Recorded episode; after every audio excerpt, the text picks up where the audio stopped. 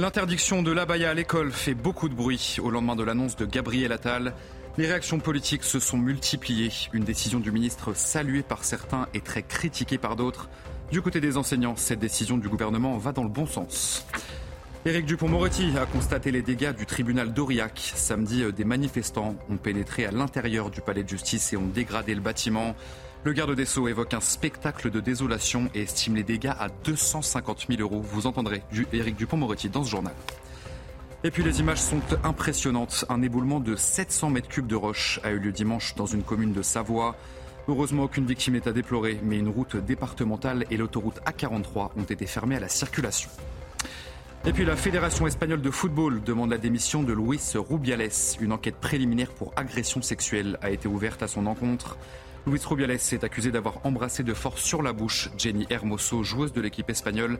C'était juste après la victoire en finale du mondial.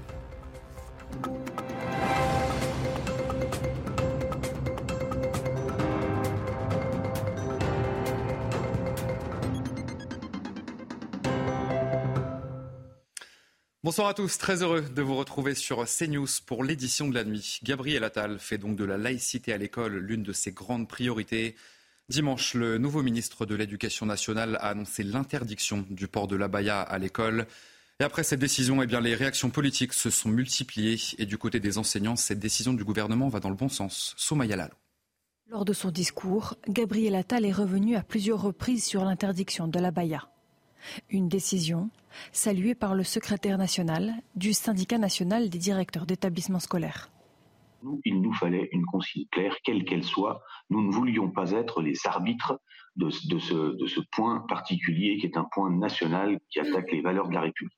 Du côté des enseignants, le ton est plus au scepticisme, comme l'explique Sophie Vénétité, secrétaire générale du SNES FSU. Ce n'est pas le principal problème de la rentrée. Ce qu'a fait Gabriel Attal hier soir, c'est euh, finalement euh, rappeler un principe, euh, rappeler notamment le, nécessaire respect du principe de laïcité. On va être extrêmement attentif aux consignes qu'il va, comment est-ce qu'il va décliner ça en termes de consignes dans, dans les établissements scolaires. À gauche, la décision heurte. Dès la fin du discours de Gabriel Attal, Jean-Luc Mélenchon a réagi sur les réseaux sociaux. Tristesse de voir la rentrée scolaire politiquement polarisée par une nouvelle absurde guerre de religion entièrement artificielle à propos d'un habit féminin. À quand la paix civile et la vraie laïcité qui unit au lieu d'exaspérer Gabriel Attal semble loin de parvenir à un consensus parmi les diverses voix politiques. Il reconnaît pourtant l'union comme un élément essentiel pour concrétiser ses engagements. Éric Dupont-Moretti s'est rendu au tribunal d'Aurillac ce lundi, trois jours après les dégradations euh, commises par des manifestants qui ont envahi le palais de justice.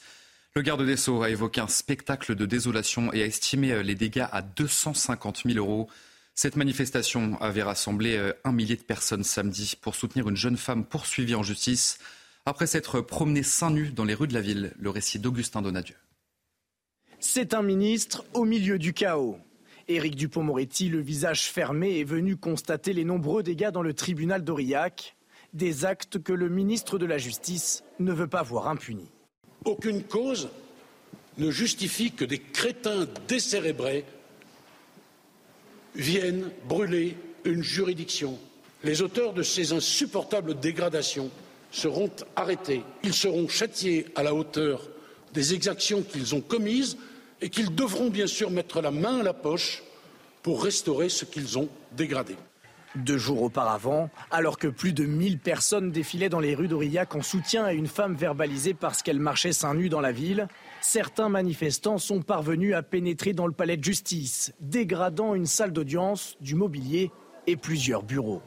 Bah oui, c'est forcément choquant d'arriver sur son lieu de travail et de le voir comme ça. Et je pense que c'est des réactions qui ne devraient pas forcément avoir lieu d'être. Je suis contente, ils ont épargné mon bureau qui est juste derrière la salle d'audience. J'ai 2000 dossiers de personnes vulnérables.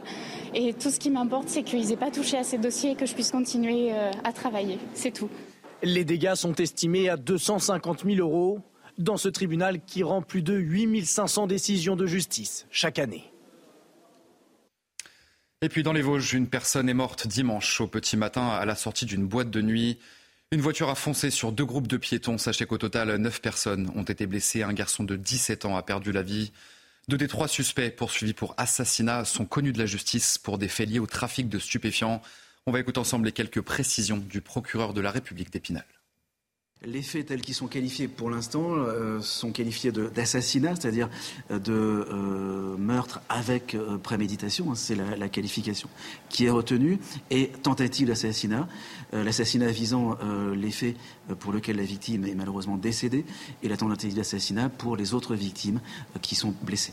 Sur les trois personnes euh, placées en garde à vue, euh, les trois euh, présentent des taux d'alcoolémie importants, aux alentours pour chacun d'un gramme d'alcool par litre, par litre de, sang, et deux d'entre eux présentent des traces de stupéfiants, mais qui seront ou pas confirmées par les expertises ultérieures.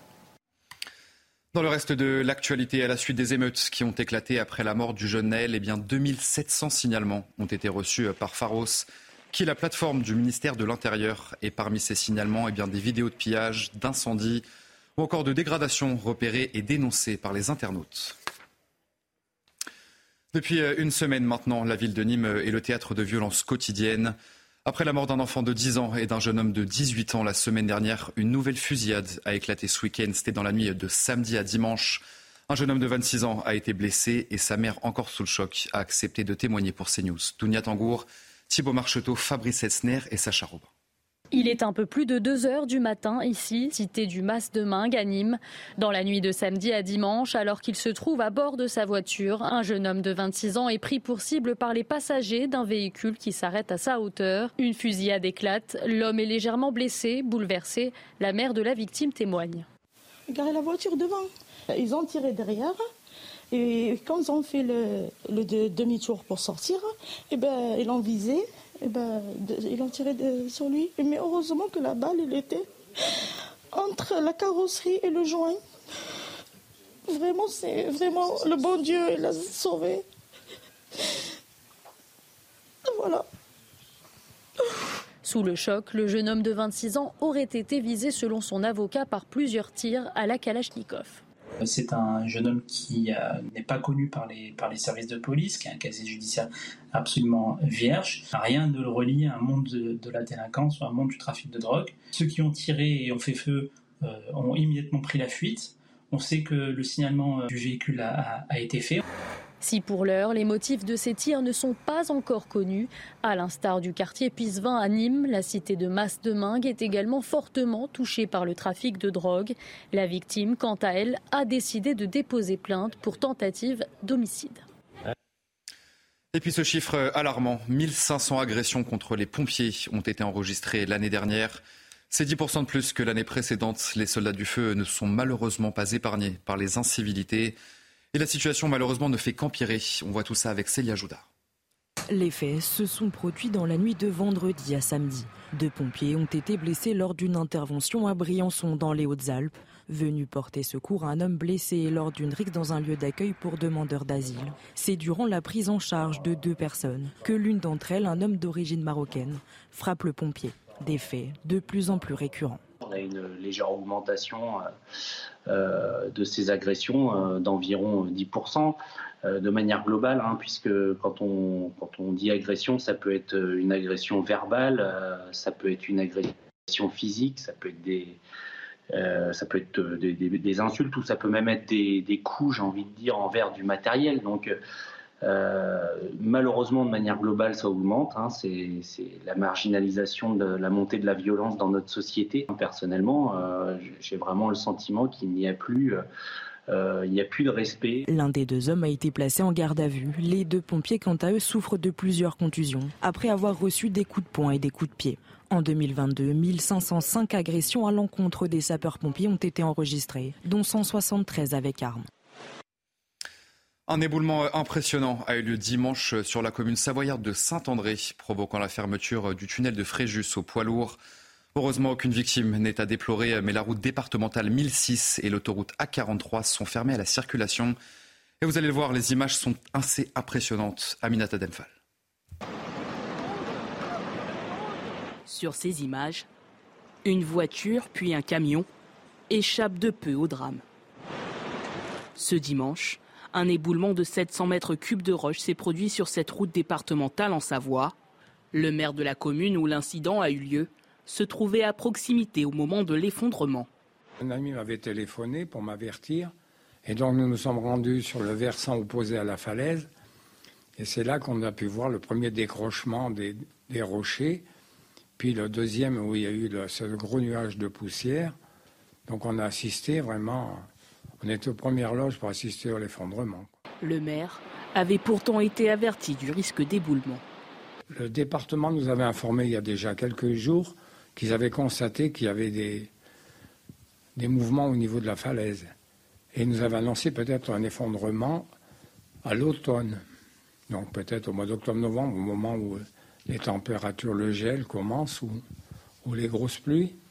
Et puis là, bon, ben, c'est arrivé hier. Aucune victime n'est à déplorer, mais la route départementale 1006 et l'autoroute A43 sont fermées à la circulation. Le ministre des Transports prévient, un retour à la normale nécessitera plusieurs jours. La Fédération espagnole de football demande la démission de Luis Rubiales. Une enquête préliminaire pour agression sexuelle a été ouverte à son encontre. Le 20 août dernier, après la victoire de la Roja en finale de la Coupe du Monde, eh Luis Rubiales est accusé d'avoir embrassé de force sur la bouche Jenny Hermoso, qui est une joueuse de l'équipe espagnole. Les précisions de notre correspondant à Barcelone, Frédéric Train. Des rumeurs avaient circulé, mais ça reste une énorme surprise que cette décision des 18 délégués territoriaux de la Fédération espagnole, qui à l'unanimité réclament la démission de Luis Rubiales dans un communiqué qui, au passage, euh, en profite pour saluer très chaleureusement, ce sont les mots euh, utilisés, euh, le succès de la sélection féminine en Coupe du Monde. Est-ce que cela représente pour le sport espagnol un communiqué qui précise que la Fédération va procéder très prochainement à une profonde restructuration On peut donc dire que pour les filles de la Roja. C'est une deuxième victoire, une victoire contre ce qu'on appelle ici le machisme toxique, une victoire également euh, des partisans de Jenny Hermoso. Ils étaient encore plusieurs euh, centaines dans les rues de Madrid ce lundi à manifester pour réclamer la démission de Luis Rubiales au cri de ce n'est pas un baiser, c'est une agression. À noter que maintenant ce sont les deux sélectionneurs euh, des sections féminines et masculines de football qui sont sur la sellette puisque euh, la vice-présidente du gouvernement, Yolanda Diaz, eh euh, a pointé du doigt leur comportement, fustigeant le fait qu'ils aient euh, applaudi copieusement Luis Rubiales lorsque celui-ci avait refusé de démissionner. Quiconque applaudit de la sorte un acte présumé d'agression sexuelle aussi évident que celui-là, a-t-elle estimé, eh ne mérite pas de rester en poste à de telles fonctions. Aux États-Unis, Donald Trump sera jugé à partir du 4 mars par un tribunal fédéral de Washington. L'ex-président américain est accusé d'avoir tenté d'inverser le résultat de l'élection présidentielle de 2020. Il s'agira du premier procès au pénal pour le favori des primaires républicaines et sachez que Donald Trump dénonce la date de son procès comme une ingérence électorale. Il n'y aura pas de hausse d'impôts, notamment pour les entreprises. C'est la promesse faite ce lundi par la Première ministre Elisabeth Borne à l'occasion de la rentrée du MEDEF. Certains craignent que les entreprises soient davantage taxées, mais il n'en est pas question, a précisé la chef du gouvernement.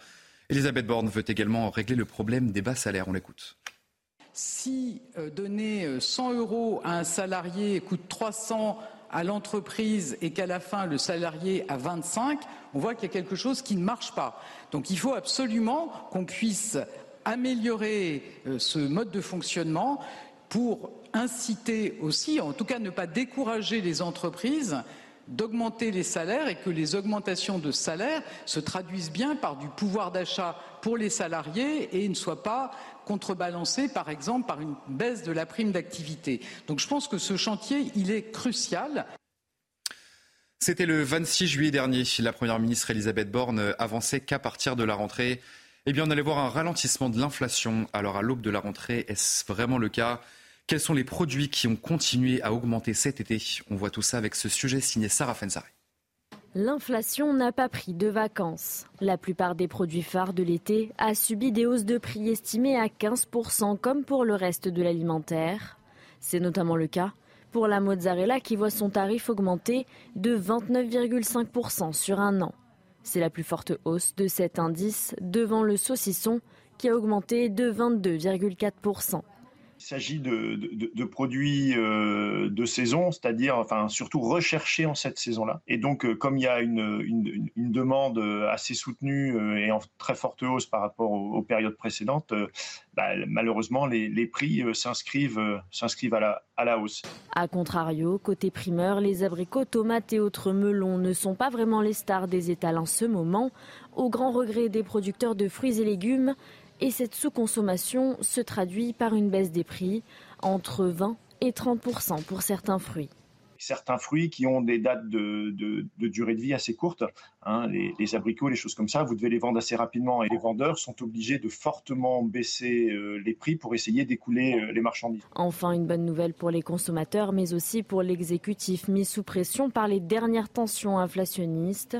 Le mouvement de baisse des prix engagé devrait se poursuivre à la rentrée dans certains rayons. Et enfin, euh, réutiliser plutôt que d'acheter. De plus en plus d'entreprises du BTP utilisent de la seconde main pour équiper les appartements neufs. Une solution écologique et économique. Illustration à Noisy-le-Sec en Seine-Saint-Denis avec des sanitaires. Reportage signé Aminat Adem, Célia Gruyère et Pierre Emco. Alors bienvenue dans l'atelier de reconditionnement sanitaire. C'est dans cet atelier en région parisienne que la magie opère. Là, nous avons tous les sanitaires qui sont sales, qui étaient dédiées à la, destruction. Cette entreprise spécialisée dans l'éco-rénovation a pris l'initiative de récupérer les sanitaires des chantiers en Ile-de-France pour les reconditionner.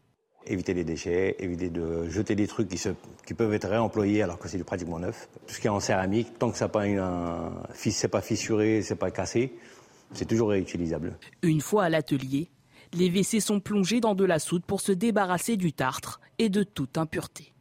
Juste à la, force de la main, juste à le nettoyer. On passe à une partie acide et on le laisse entre une journée et trois jours. Ultime étape, le rinçage. Au niveau du rinçage, après le détartrant, c'est nickel. Cette opération de reconditionnement séduit notamment les bailleurs sociaux, comme ici dans un logement géré par Paris Habitat.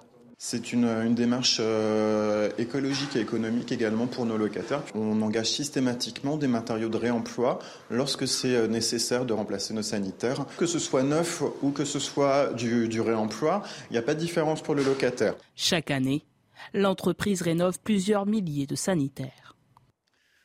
Allez, vous euh, restez bien avec nous sur CNews. On se retrouve dans quelques secondes pour votre journal des sports. On commence ce journal des sports avec du football. Fin ce lundi soir de la quatrième journée de Ligue 2 avec un match opposant Annecy à Saint-Etienne. Ce sont les Hauts-Savoyards qui marquent en premier par l'intermédiaire de Warren Caddy à la 26e minute sur penalty. Vous venez de le voir à l'antenne. Dylan Chambost lui répond en début de deuxième période pour les Verts. Match nul donc un but partout. Un résultat qui n'arrange aucune des deux équipes, toutes les deux présentes dans la seconde partie de ce classement. Et puis la nouvelle recrue de l'Olympique de Marseille a été présentée ce lundi à la presse. Il s'agit bien sûr de l'attaquant argentin Joaquin Correa. Arrivé pour remplacer Alexis Sanchez, accompagné de son président Pablo Longoria, et eh bien le joueur s'est dit heureux de rejoindre une grande équipe, Gabriel Compin. L'OM a présenté sa nouvelle recrue devant la presse ce matin. Joaquin Correa arrive en provenance de l'Inter Milan. Rarement titulaire, l'attaquant argentin aura passé deux saisons mitigées en Lombardie où il n'a inscrit que 10 buts en 77 matchs. Passé par Séville ou la Lazio de Rome notamment, le buteur arrive en prêt pour une saison avec une option d'achat de 16 millions d'euros. Option d'achat qui deviendra obligatoire en cas de qualification marseillaise pour la Ligue des Champions en fin de saison. Lo un, un grande de. Eh, se. Lucho González, hice, y el Olympique de Marseille fue siempre eh, muy visto en Argentina y en las tribunas eh, es algo espectacular que creo que un poco eh, argentino. Una situación, un, puesto de juego que me, que me encuentro bien, pero sí, es un puesto que me, que me encuentro bien y que puedo, que puedo demostrar mi, mis conditions et, et más que nada ayudar en l'équipe. Correa arrive de l'Inter Milan alors qu'Alexis Sanchez a fait le chemin inverse il y a deux jours.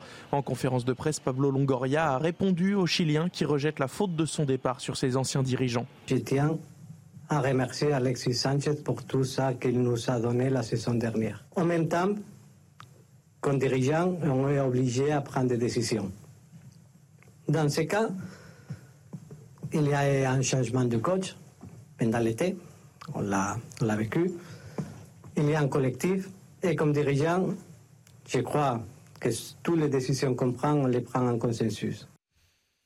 Allez, on passe au tennis dans ce journal des sports et le début du dernier tournoi du Grand Chelem de l'année à New York. Et c'est déjà fini malheureusement pour euh, Richard Gasquet.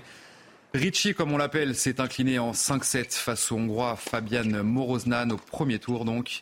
Après avoir perdu les deux premiers sets, le Français de 37 ans est bien revenu, mais n'a pas réussi à faire la différence dans le cinquième set. Une fin de saison mitigée donc pour Richard Gasquet, 85, 85e joueur mondial qui termine sans la moindre victoire en Grand Chelem cette année. Ça passe en revanche pour euh, Adrian Manarino. Le Français a battu ce lundi le Japonais Yosuki Watanaki en 4-7.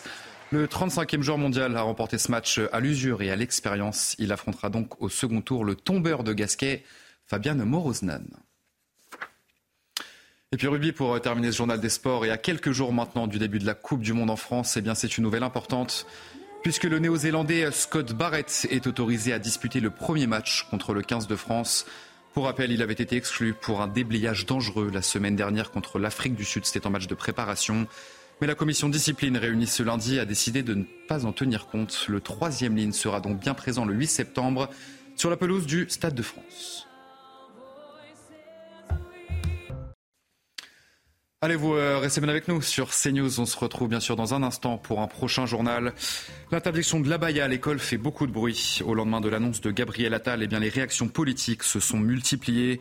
Une décision du ministre saluée par certains et très critiquée par d'autres. On en parle dans un instant dans notre prochain journal. Je vous souhaite une très belle nuit à toutes et à tous sur notre antenne. Retrouvez tous nos programmes et plus sur cnews.fr.